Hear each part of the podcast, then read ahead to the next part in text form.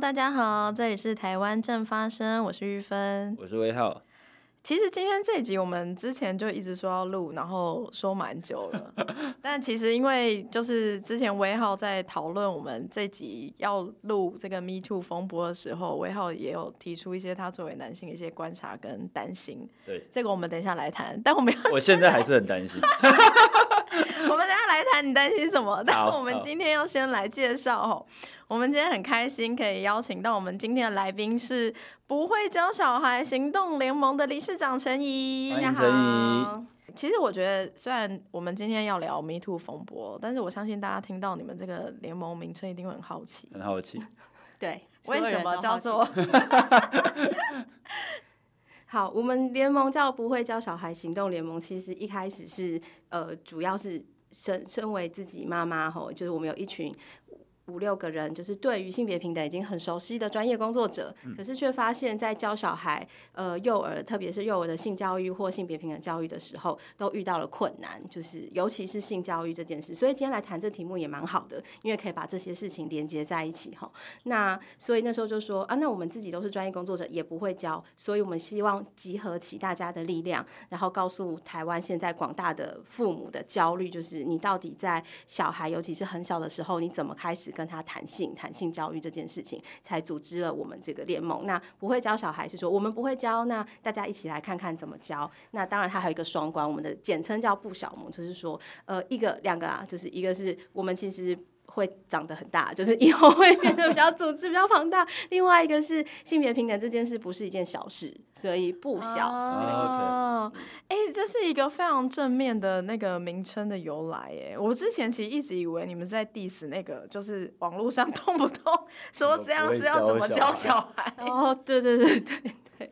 因为爸妈常常会被指责说你就是不会教，那我们其实是可以很光明正大的说，对，我们就是不会教，所以大家一起来研究。对对，不会教小孩不是丢脸的事。我觉得这件事情真的很重要。准备要当爸妈，或者是 一想到说自己要怎么跟小朋友讲性别，或者是讲性教育的问题，对，父母都有巨大的焦虑啊，对。那所以，因为今天就是邀请陈怡过来，然后再加上之前我跟陈怡其实就是蛮常在讨论一些呃性别议题相关的事情哈。那我觉得我们还是要从头来说，就是现在其实最近一直到今天啦，其实一直到我们录音的今天，都还是不断的有呃新的被害者。或者是很多这个不同领域的当事人，在网络上说出自己过去不论是就是被性骚扰这样的经验。那我想跟陈怡，我们先讨论一下，说在台湾其实遭遇性骚扰的女性，她到底会面临一个怎么样的处境？因为陈毅，你是不是也看过蛮多的状况？对对，就是不管是以前在呃性别平等办公室的时候，因为我们在一楼市市政府一楼，其实非常多的人会走进来说，我被性骚扰，因为他挂性别平等办公室，他其实不明白说我们其实是处于政策。他就会觉得，反正你挂性别平等办公室，我有性骚扰就进来。然后那个处境是蛮多的，一个是他是适用各种各式各样的法，然后适用性工法、适用性骚法、适用性平法的，都会走进来。所以这样子的处，我们大概大概第一线会去聆听。哎、欸，陈怡，你刚才讲到非常重要的一件事情，在这里我们先来法普一下，我们要请到我们的法普大师林威浩大师。不敢，不敢说是大师，刚刚陈沂讲到了三个法律。对，这陈怡陈怡刚才讲到了三个法律，其实就是在不同场合和情境之下，要针对如果发生性骚扰事件的话，有不一样的申诉的流程这样子。那首先是性别平等教育法，那因为有教育嘛，所以顾名思义，它是适用在学校这个场域里面。也就是说，他性骚扰事件的一方，如果是呃校长、教师、职员或是学生，那另外一方是。也是学生的话，那他的他的申诉程序和和相关的一些呃过程要怎么样来进行？这个就是在学校场域里面是规规范在性别平等教育法里面。我要加注重点，重点就是一方是学生，好，然后另外一方是学校的人。法普完了，好，好。第二个是性别工作平等法，那它它就是大部分是适用在职场里面，就是在受雇者，那就是哎、欸，一般大家雇哎。欸劳工，然后被被雇佣的人，这要怎么白话来？应该说就是在职场啦，对啊，就是一般的工作职场里面。被那个专家突然一讲说，就是有很简好，再来一个简明易懂，再来一个简明易懂的方式。性工法里面的关键点是，你是受雇者，而且是在执行职务的时候受到性骚扰，那就是用性工法。所以你如果是自营作业者、接案者，那就不适用性工法。OK，那如果不是用性工法的话，它会在实务上适用什么法呢？性骚法。对，第三个性别平等，就是前面两个都不适用的时候，就是第三个性骚扰防治法，就是不在学校，然后也不在职场的场域，就是适用性骚扰防治法。OK。我依照我们自己劳动部的统计，哈，在这个呃女性受雇者，她当时是二零二零年公布的。那在女性受雇者在近最近一年在工作场所受到性骚扰比例是高达百分之三点三，那男性是一点二，女性遭受职场性骚扰比例大概是男性的两倍，但是在遭受性骚扰里面，基本上只有大概四分之一的人。会出来申诉，那我觉得这也是为什么，就是最近这一波，就是整个 Me Too Me Too 的事件，然后不断的有受害者出来，然后很多人会非常惊讶说啊，原来谁谁谁是会性骚扰别人的人，那这些事情到底过去为什么被掩盖这么久？为什么会没有人知道？其实就是因为申诉这件事情本身是困难的，对不对？对，是是是。我想用一个简单的例子跟大家说，就是今天一直我会一直重复一句话，叫做性骚扰的本质是权力，所以所有的性骚扰制度都要回过头来看权力的来源在哪边。只有握有权力的人才有可能对别人造成性骚扰。那也因为权力的这件事情，以至于性骚扰这件事情那么难讲出来，那么难处理。我跟大家举个例子，你在公园被陌生人性骚扰。你去申诉他，你会觉得困难吗？通常比较不会，就是我就觉得公公园阿北性骚扰，我就跑去警察局说他性骚扰我。可是当我是在公司里面被主管性骚扰、被同事性骚扰的时候，我要讲出这件事情就困难许多，因为我开始要考虑很多，我要考虑我的主管会不会 cover 我，会不会对我很好，会不会知道我的处境，然后我讲出来之后，同事怎么？怎么看待这件事情？对，然后我是不是破坏了公司的和谐？嗯、那是不是撕破脸了这件事情？所以光是用这个例子去跟大家谈，就会知道为什么在职场的性骚扰这么严重。刚刚说的是说，如果你是用性骚扰防治法的，那通常是除了学校、除了公司之外的其他场域，那就比较多是陌生人，或者是说你在 Seven Eleven 被店被店员性骚扰，或者是呃你你是店员被客人性骚扰，这些状况比较多是用性骚扰防治法，那它比较没那么多困难。那今天大部分大家最近这一波爆出来的，其实看到的都不是陌生人，都是比如说有权利关系的，比如说老师，比如说是。一些学习的学长姐也好，或者是呃工作的有从属关系，或者是有合作关系的对象，对，特别是特别是看到是那种你有权利把案子放给谁的那种，所以权利关系在这边中间很重要。那因为有权利关系这一层，它至于他一开始的申诉就困难，这边都还没有提到后面申诉机制有多么不友善，只是说因为权利关系就看到这个困境。OK，那我们可以接着谈说，因为呃，在立新基金会他也有做过相关的调查，呃，就是在他的调查报告结果显示是说，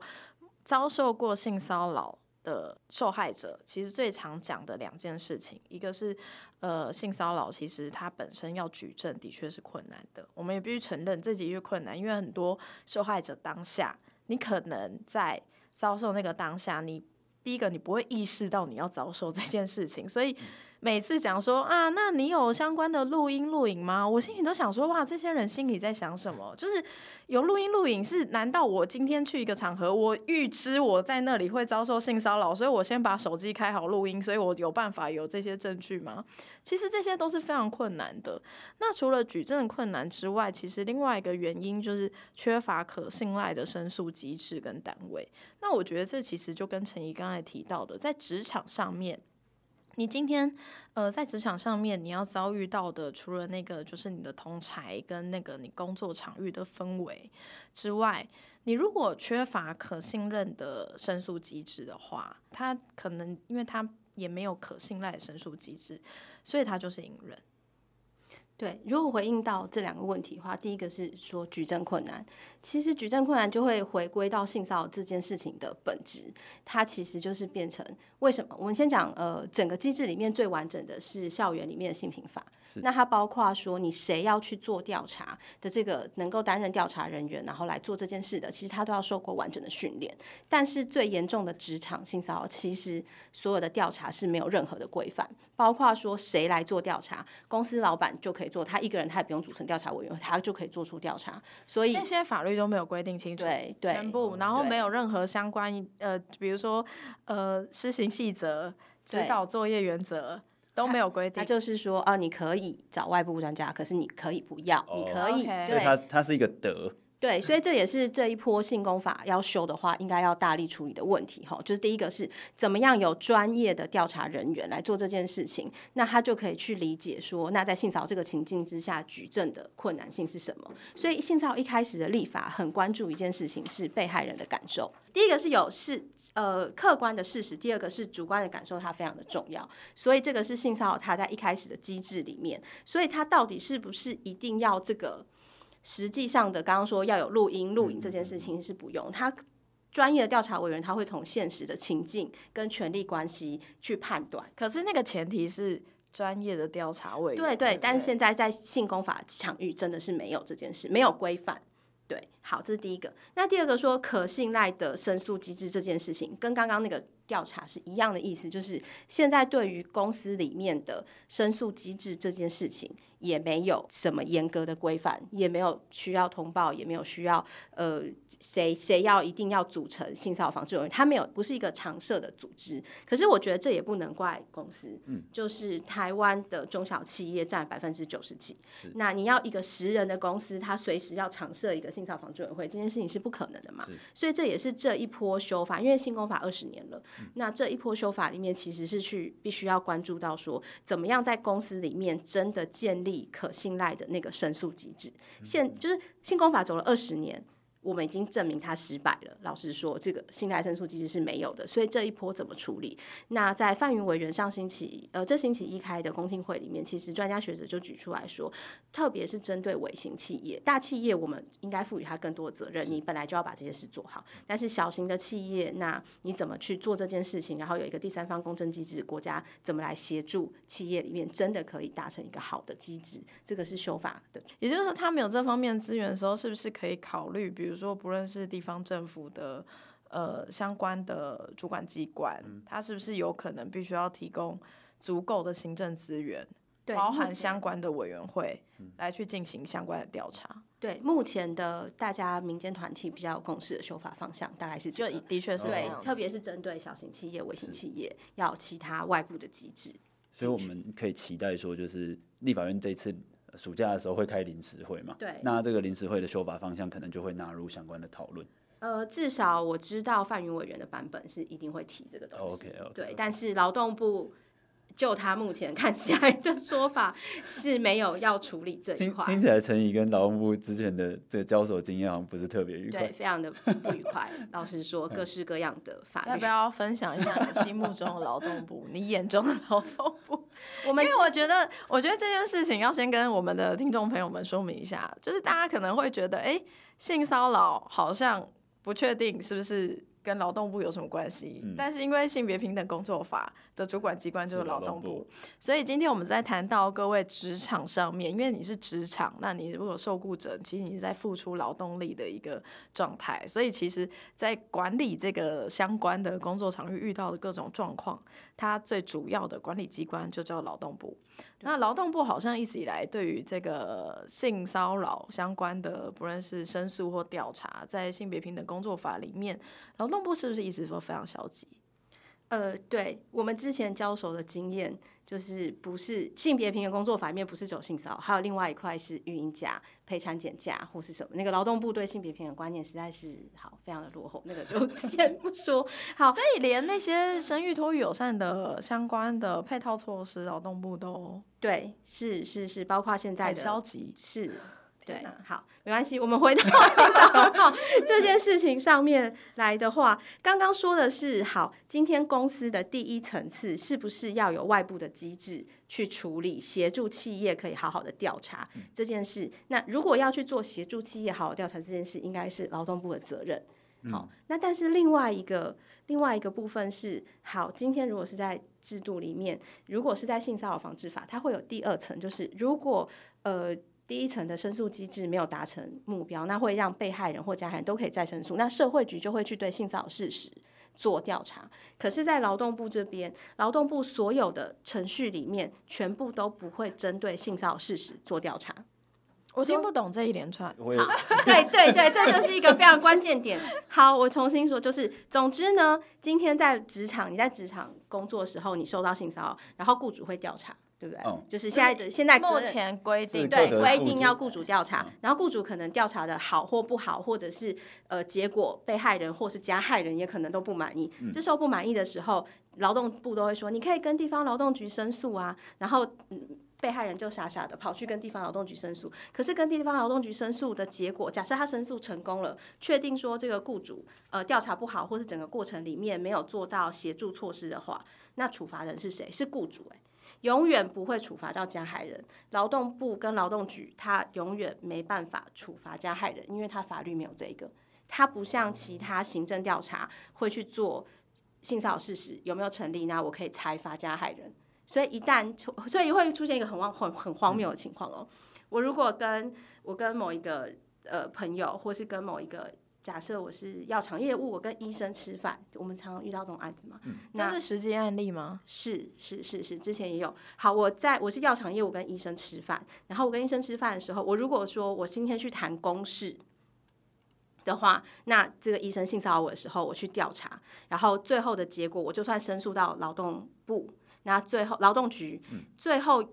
这个医生都不会受到性骚扰裁罚，会被裁罚只有我的雇主。因为劳动局会说，会劳动局会说，你作为药厂业务，你的雇主要维护你在执行勤务或执行业务的时候的这个职场安全。对，那这个包含在职场安全里面。对，但是如果今天我去，我同样哦，是我是药厂业务跟一个医生吃饭，然后说哦，我们是。私底下下下班之后去聊天，可是那个聊天你知道，常常也还是在谈公事。是啊，是啊。可是你不是上班时间，这个交际，对，可是你不是上班时间。那这时候呢，你就可以主张你要适用性骚扰防治法。哦，所以主管机关就是社会局。对，然后这时候如果对第一层的申诉调查不满意的时候，哦，而且这个时候呢，如果我受到性骚扰，我的申诉对象是谁？是这个医生的老板，是加害人雇主。Okay. 所以加害人雇主去调查，然后加害人雇主如果说啊，他没有性骚扰你，或他有性骚扰你，然后你对这个结果不满意，你去跟社会局申诉，社会局会直接对性骚扰事实做调查，如果确定还是有，那他就会惩罚这个加害人，而且是有加害人就要付罚锾一到十万。OK，那我现在试图来就是重新理解一下刚才陈怡要说明一个很吊诡的状况，就是说今天如果是我作为一个公司的职员，嗯。我在执行我的工作业务的时候，我觉得我遭受到性骚扰，那我去申诉，某种程度好像在调查程序或这个行政程序中还我公道了，但是结果裁罚对象是我的老板，那这件事情本身当然就会对我造成压力啊，因为我老板一定就会觉得，那你在干嘛？你为什么要提出这个申诉？你这样子造成我困扰，哎，那我心里也会想说。干我这样子会造成我老板的压力，我这样子我敢提申诉吗？我我可能也会在整个申诉的过程当中感到就是各式各样的压力，而且那他可能会造成我在申诉，或者是我知道说啊，其实我同事有这样状况，那下次我遇到一样状况，我心里就会想说。啊，之前哪个部门的同事他去申诉之后，结果是老板很困扰，或老板被罚钱，然后结果那个同事这一整件事情被知道之后，那个同事在公司的职场可能也受到冷言冷语，或者是一些同才压力或被排挤。然后我看到这样的状况，我敢申诉吗？我当然不敢申诉啊。对，而且这里面有一个吊诡的事情是，好，我今天被我我被我是业务诶，我被外面被某一个医院的医生性骚扰了，结果要调查的是我的老板，我的老板要把加害人叫过来，哪个医生会理你啊？也就是说，就是呃，被害者他不论是怎么样的，就他今天只要加害人跟他不是同一个场域。那目前性别平等工作法的相关规定，对于加害者本身其实是没有什么。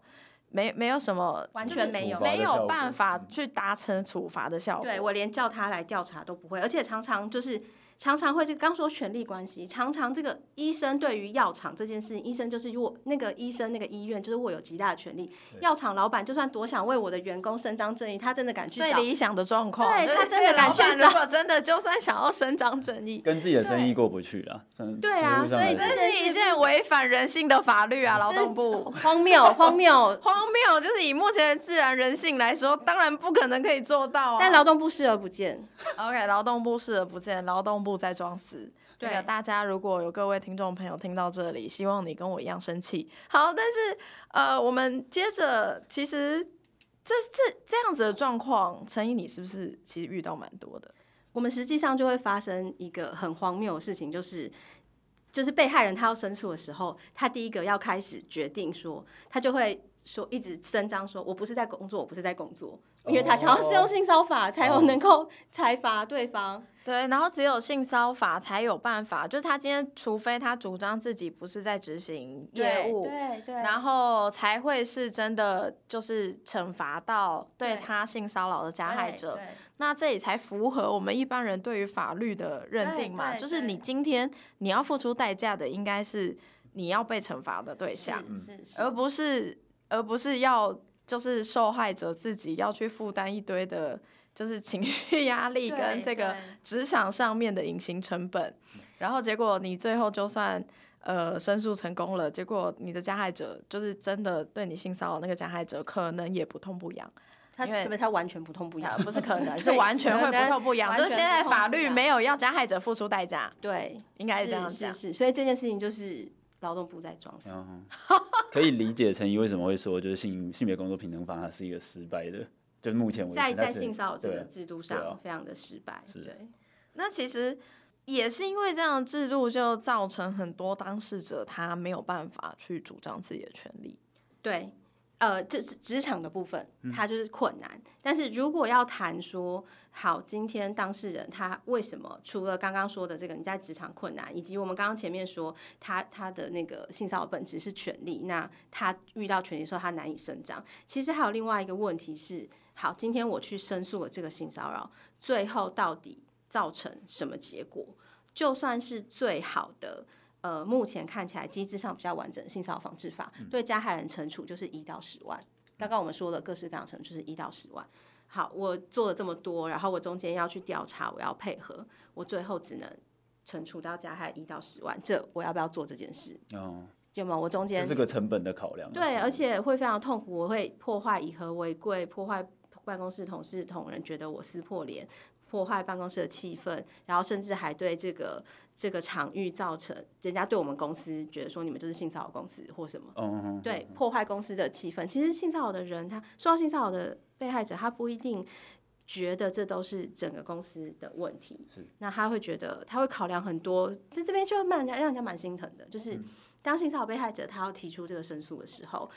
他除了是到底可不可以惩罚到加害人之外，他还有一个是我讲出来之后。会不会害我的公司受到连累？嗯，就他还在还要去反而没有办法只为自己考量。对这件事情，其实其实是困境啦。在同一个公司，然后 A 骚扰 B，然后最后调查成立了，那这个对于这个 A 的惩处到底可以怎么样？专家学者认为是要由公司的体制去惩处 A。怎么惩处 A？比如说，你可以最简单就是记过申诫或是解聘。嗯。好，那像高铁公司，所以这可以成为某一种合理解聘的事由就对了。可以的，应该要可以。对，目前可以吗？目前可以，只要公司的规章有就可以。Okay, 但是如果公司规章没有纳入就不行嘛？对，就是你的工作规则里面。对，所以工作规则里面要怎么处理？可是问题是，公司它一般会这样做吗？他会把性骚扰防治里面，他大概最多就是申诉。所以有一个可能的这个修法方向是，如果。啊、呃，这个同公司某 A 跟某 B，然后 A 骚扰 B，那 B 提出申诉，那最后经过调查认定申诉也成立了，那 A 就应该要被解雇。哎，这可以入法吗？呃，现在劳动部或是整个方向不会直接去说性骚扰成立就要解雇，会不会直接连接到这么大部分，比例但是有对，但是有一个方向是劳动部可以定出一个准则，OK，对，然后给公司参考，说如果你的性骚扰的行为样态到达，那如果劳动部对于这件事情就消极的，好像很难期待他们定一个准则出来。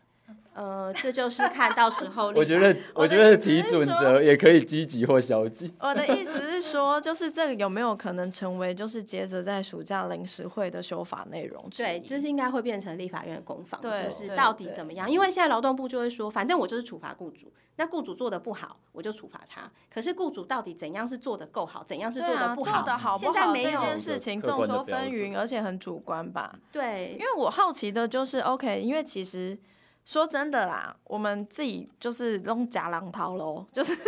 自己做过员工就知道，就是这世界上，尤其是台湾的雇主，解雇理由百百种吧。老实说是这样吧。啊，其中一个最最 rough 的就是啊，就是就是你没有办法把工作做好啊。对。那但是今天一个很 rough 的原因可以成为一个当然的解雇理由，但是性骚扰却没有办法成为。当然的解雇理由，而且他还可能让公司被反告哦，说你如果工作规则里面没有规范，对啊，然后你要因此，对啊，那我的意思是说，如果今天呃在处理职场上面性骚扰，我觉得当然有一种可能状况是，其实雇主他可能也不知道自己有哪些操作工具可以去做，那因为法律也定得很空洞。对，老实说，目前像刚刚讲的，不论是我们讨论到的申诉，我们讨论到调查，其实法律都很空洞。那法律很空洞的情况下，雇主当然一部分有一些可能对这方面比较没有意识，或者是呃，他可能会觉得我们我们的法顾也没有跟我这样建议，那我怎么知道我可以这样子做？但这时候其实就是立法委员可以去思考的台湾的状况，就是目前呃，我们看到很多的性骚扰事件。其实，我们大家在讲说，好，我们不要再有下一个受害者。但怎么样才可以不要再有下一个受害者？就是我们这个社会怎么样才可以避免重蹈覆辙？它当然其中一个很重要的面向是，你要让加害者他去付出应有代价。然后另外一个很常在我我自己很常在脸书看上面看到的说法是，你要去，因为我们整个社会或整个制度要去提高。今天某一个人，OK，他自己主观上他没有办法去控制自己欲望的时候，但是我们要提高他去性骚扰别人的门槛。而提高门槛这件事情，除了对加害者让他得到应有的惩罚之外，有另外一个我们也许可以去思考的方向是，就是目前加害者他刚刚陈怡不断提到一个概念，就是他某种程度是他。处在一个比较有权力的地位，对，而他的权力从何而来？对，他的权力可能是工作职场上面的职位来的，他的权力可能是在学校上面的职位来的，他的。他的他的权利，他的权利只要不是自己就是很有钱，或者是自己的家世雄厚，那当然就是性骚防治法可以去处理到的部分。但总而言之，如果他的权利是有来源的话，那赋予他权利来源的那个单位本身，是不是应该也要一起负起责任，提高任何人去性骚扰其他人的门槛？我觉得我对这件事情，我觉得这是这次修法应该要特别去注意到的事情。那法规上面的空洞，它某种程度也是让各个单位公司其实是毫无成本啊。也就是说，我可以很草率完成这一整个过程，我草率完成这一整个过程，我不用负担任何成本。那今天如果任何就是其实公司就是这样啦，你一个商业逻辑来看，它只要不需要负担负担一些成本的话，那它很难有动力去积极处理这方面的事情。我必须讲，这是很，这是很很很商业逻辑、很现实的一面。就是我今天我负担这件事情，好，我继续雇佣这个加害者，他继续在我的公司里面性骚扰别人。我每次就算有人申诉，我就是消极随便去去进行这个调查程序，法反正法律没有规定那么多，那我也不用负担过多的成本的情况下。我觉得，哎、这个加害者他虽然会性骚扰别人，但他工作表现不错啊，他可以可以给我很多订单啊，他可以帮我找来很多订单啊，我还是继续，就是今天我一旦继续雇佣这个加害者，盈利利大于弊，公司来说他当然会消极处理。那这种时候我们怎么办？我们是不是应该要去思考，怎么样让这间公司他继续雇佣这个加害者，他是弊大于利？弊大于利有几种方式，一个是你相关的法规上面是不是要更严厉、更明确？嗯，他的调查处理是不是要更严格？严格到公司其实会觉得说，今天任何一个 加害者出现在我的公司里面干，我今天不论是商誉受损，或者是我要光要去符合主管机关。这个主管机关可能会不断来稽查，不断要求我提供什么文件。那这当然是一个行政上面会让公司觉得啊，我必须要负担付出更多的行政成本。那另外一个是，其实现在也有人在谈到，就是针对这个就是性骚扰被害者，他的心理辅导的成本，其实不应该由受害者个人承担。那如果今天我们来设想一种情况，今天如果我们就是有规定，今天。这个任何一个性骚扰受害者，他 maybe 进入申诉程序、进入调查程序之后，那如果成立了，这个之后心理的辅导的成本、心理咨商的成本是必须由公司或是机关来负担的话，那这个其实就是在增加我今天公司消极面对这件事情的成本。那我作为公司的主事者，我会不会觉得？靠！我不要再有任何一个加害者、性骚扰加害者在我公司里面，我当然会更会这样觉得，我更会直接在公司文化里面说，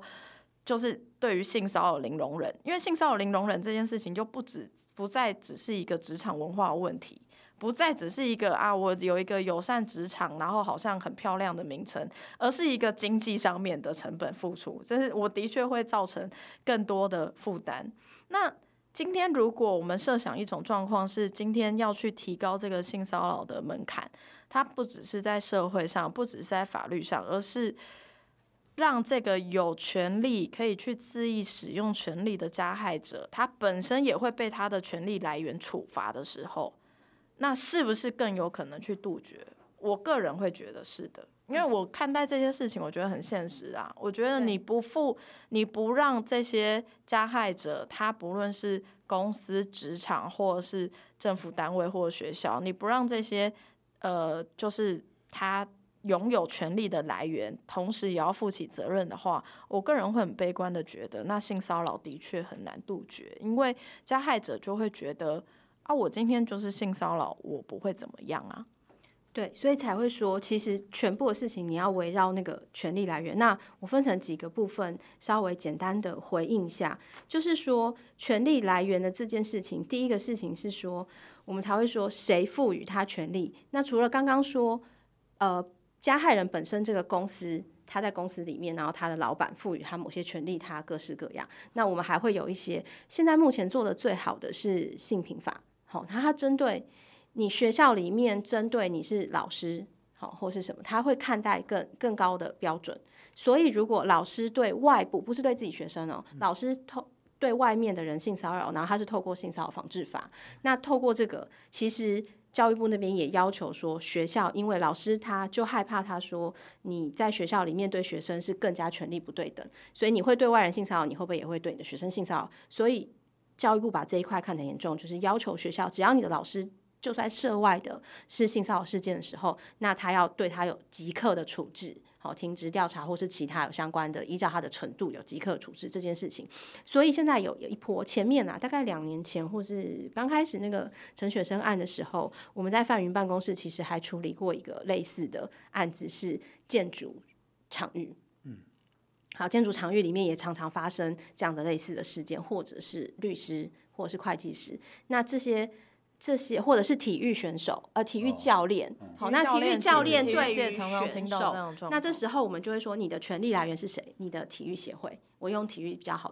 解决，因为单项体育协会他有权利去决定谁要出赛。哦、那当你这个体育选手或者体育教练，你去性骚扰别人这件事情发生的时候，他这个协会所属的单位，他要去收回他的这个权利，就是我就禁赛你几年或是什么，这都是一些做法。可是现在都还没有。形成很具体的各个协会，我们已经 push 蛮久了，各个协会也还没有，所以包括这，然后另外一个就是好政党，一样是现在政党发生这件事情，那政党的权力来源，他赋予的权利来赋予权力给某些人，那些人不光是他的党工，诶，其实包括他的党员以及你提名的人，所以像立法委员，像呃这些其他的呃他的党工职，但是这些都是要慢慢，现在都没有强制的规范，就是要慢慢的往下走。对，但是呃，我们刚才讲，其实台湾社会已经等很久了。那这个慢慢往下走，其实很关键的就是在今年暑假，立法院已经有很明确的说，行政院也很明确的说，他们会提出修法的版本。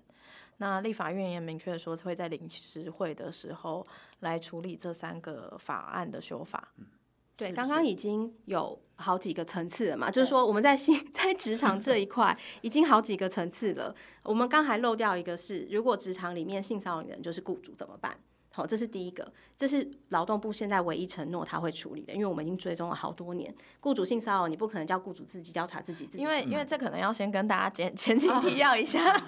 这件事情根本没有前情提要到。依照目前的法律，吼，目前法律规定是这个，你如果在性别平等工作坊里面，你在职场里面遭受到性骚扰，那雇主。是要去负担起调查的这个责任的，但是如果因为我相信，就蛮多人会遇到这样的状况，就是加害者本身就雇主的话，就会形成一个很荒谬的状况，就是雇主自己要调查自己，那就球员兼裁判。那想当然尔，谁球员兼裁判会自己出来说，哎、欸，OK，我就是有性骚扰其他人，他如果会。这个自己承认，我相信就是受害者也不用出来申诉了。OK，所以这是非常荒谬的一件事情。那这是目前劳动部有明确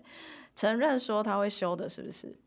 目前这一波，其实他早就在处理了，嗯、但是他一直不愿意好好的处理，嗯、所以经过这一波，他才承认说，他才愿意担起责任说，好，那这一波我们来试着处理。那其他我们刚刚讲的这个，包含调查程序啊，包含申诉啊机制，这些必须应该要有更明确的规范这件事情。对，目前劳动部都还没有正面的回应，所以刚刚又谈到一个第三个，就是除了你是加害人公司的老板，对于加害人的权利的部分，你怎么收回？然后再更一个深的层次是，好，政党、各工会，然后各权力单位的这种，或是体育协会的这个，目前也又是下一层。因为我我自己觉得，在这个就是在如果说我们就以待过立法院那个思考的脉络来讲，它会变成是它要回到各个机关有一个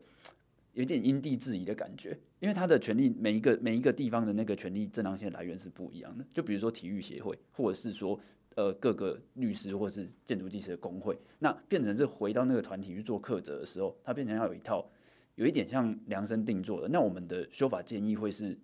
朝哪一个方向来做？是让劳动部去提一个也是类似准则、概览的东西，让各个这些工会自己去做处理吗？这个时候又会更复杂了，因为我是体育教练的时候，那我的性骚扰对象是谁？他有可能还是又有回到我是性功法还是性骚法是的机制里面，看起来那个路径图会画起来，对，又会非常复杂。但是至少在如果是在适用性骚扰防治法的这一块，然后在体育教练里面的话，其实性骚扰防治法里面有针对就是各个机关、学校、组织、协会，它也要定定性骚扰防治措施这件事情。目前有一个初步的规范，可是这个性骚扰防治措施怎么样去落实，现在还比较。嗯，没有没有非常好的落实啊，应该说，其实我觉得就是在这一整个呃这一连串很多受害者出来讲自己 Me Too 的经验的时候，我觉得应该可以，大家可以很明显感受到一件事情，就是。呃，不论是我们讲到在这个性工法里面对于性骚扰的防治的要求，或刚才讲在性骚扰防治法里面对于刚刚呃陈毅有提到的，比如说呃协会、工会啊、团体组织，它的性骚扰的防治措施到底要如何去落实？这些事情到底为什么？我相信听众朋友听到这里，就心里一定会有一个疑惑，就觉得啊这件事情很重要啊，但是为什么这么空？又或者是，我觉得这个疑惑它的背后的根本性的原因，跟呃过去在法律上面，其实我自己在看相关的法律的时候，我都或多或少都可以感感受到一件事情，就是因为我们今天在讲，不论是行政裁罚或者这些法律对于就是就在讲惩罚这件事情的时候，很常必须要考量到的一件事情叫做比例原则嘛。嗯，那过去其实我必须要明确讲哈，过去其实台湾社会对于性骚扰这件事情，的比例原则，或者是对于性骚扰这件事情的感受，是会觉得轻微的吧？所以才会有这么多空洞的地方啊。所以才会觉得，OK，你今天这个人性骚扰，但是他不一定要被惩罚到这么严重啊，因为在比例原则上，性骚扰 maybe 不是一件这么严重的事情。对，所以怎么样去协助这个准则的定定，不管是性骚扰防治法或性工法，我觉得都是这一波可能需要呃更加的应该要有授权执法，或是附带决议要求说要把这个准则什么时间点把它定出来，嗯、这样重点是让这些权利来源他知道。性骚扰，他到底到时候调查惩处，他应该做到什么程度，嗯、才不会出现刚刚那个落差？就是呃，主管机关会觉得这件事很严重，但是这、哦、权力来源他觉得哦没有什么，那你就不然你就停赛三天好了，或者是类似这种很很很单纯很简单的，你把那个准则定出来才有。那这件事情同样在性平法里面一样发生的，就是准则到底是什么？性平法走了那么久，教育部的这个准则也不是非常完整。OK，所以现在不论是简单说，我们一开始提到，不论是在学校适用的这个呃性别平等教育法，或者在工作职场上适用的性别平等工作法，或者是你今天如果不是在学校，也不是在工作场域，你一般遇到的就是用这个性骚扰防治法，这三个法条里面，其实空洞的地方都还很多啦，要补的 洞都还很多。对，但是性骚扰防治法稍微好一点。它各个县市政府，它我不是说它裁罚一到十万嘛，他们自己会有一个标准，大部分各县市有一个标准，就是什么样情况罚多少。那，那我我蛮好奇是到底为什么当初这个性骚扰防治法在设定，就是也应该说，现在刚才听起来我们讨论到的内容里面会发现，OK，这三个法条里面都有关于性骚扰相关的，呃，要要去依循的法律法规，嗯。但是性骚扰防治法其实在很多方面好像听起来更严格一点。那性骚扰防治法当时在定定这些内容的时候，到底为什么没有连带去处理到，比如说性平法或者是性工法？他们应该要是以一个差不多相似的缜密程度。去处理一个类似的状况，我说这是一般民众应该心里会有这个疑惑。好，脉络上是 脉络上是这样，性别工作平等法最早定，就是一年二零二二年，二零零二年，性平法是二零零四年，性骚法也是二零零五年。嗯对，所以越后面的法律当然定的越好。完善一点。对，但是是不会回去修改前面定的法律。但是非常有趣。大家会觉得立法院很独自。没有，你们去看性骚扰防治法第二条，就直接先排除你适用性工法的人，性骚扰法你通通都不适用。为什么要排除？因为。当初已经先划，先划给劳动部了。对，主管机关已经有的很烂呐、啊。这就是刚刚我们提到，为什么有一些当事人会很担心说啊，我的主管机关如果是劳动部，听起来很衰耶。对，所以现在修法就会为什么吵来吵去，其实就两个方向。性性性平法它归教育部在学校，比较不是、哦、呃。不放在这边，就是性功法跟性骚法，现在开始吵来吵去，就是刚刚我们说的这些缺漏，到底是是要补在性骚扰防治法说，哎，那你性骚扰防治法你就把性功法也纳进去，你就把这些事情做一做，还是到底要劳动部去把性功法修一修？这个就是现在劳动部跟卫福部两边推来推去的原因，所以他们就是在踢皮球嘛。对，实际上就是这样。不想管了，划出去。劳动部就一直说，我只管雇主，我不管性骚扰，所以我也不是性骚扰事实调查的专业。哦，对，那但但是然后就会说叫社会局的，但是他们可以请有专业的人来啊。我突然很期待，就是七月这一波修法的讨论。对，它其实会有一个关键点，就是刚刚这些洞到底要用性骚法来补，还是性工法来补？这个是。一直到现在都没有搞。我要讲最这个可能会被那个就是两位在立法院工作，其实我也在立法院工作过，但时间没有两位长啦。但我觉得对于民众来说，我不管你用什么 法律来，反正就是把洞补起来就好。反正就是我今天遇到困难的时候，要把这个洞补起来。是是是，所以其实这个这个才会是最重要的。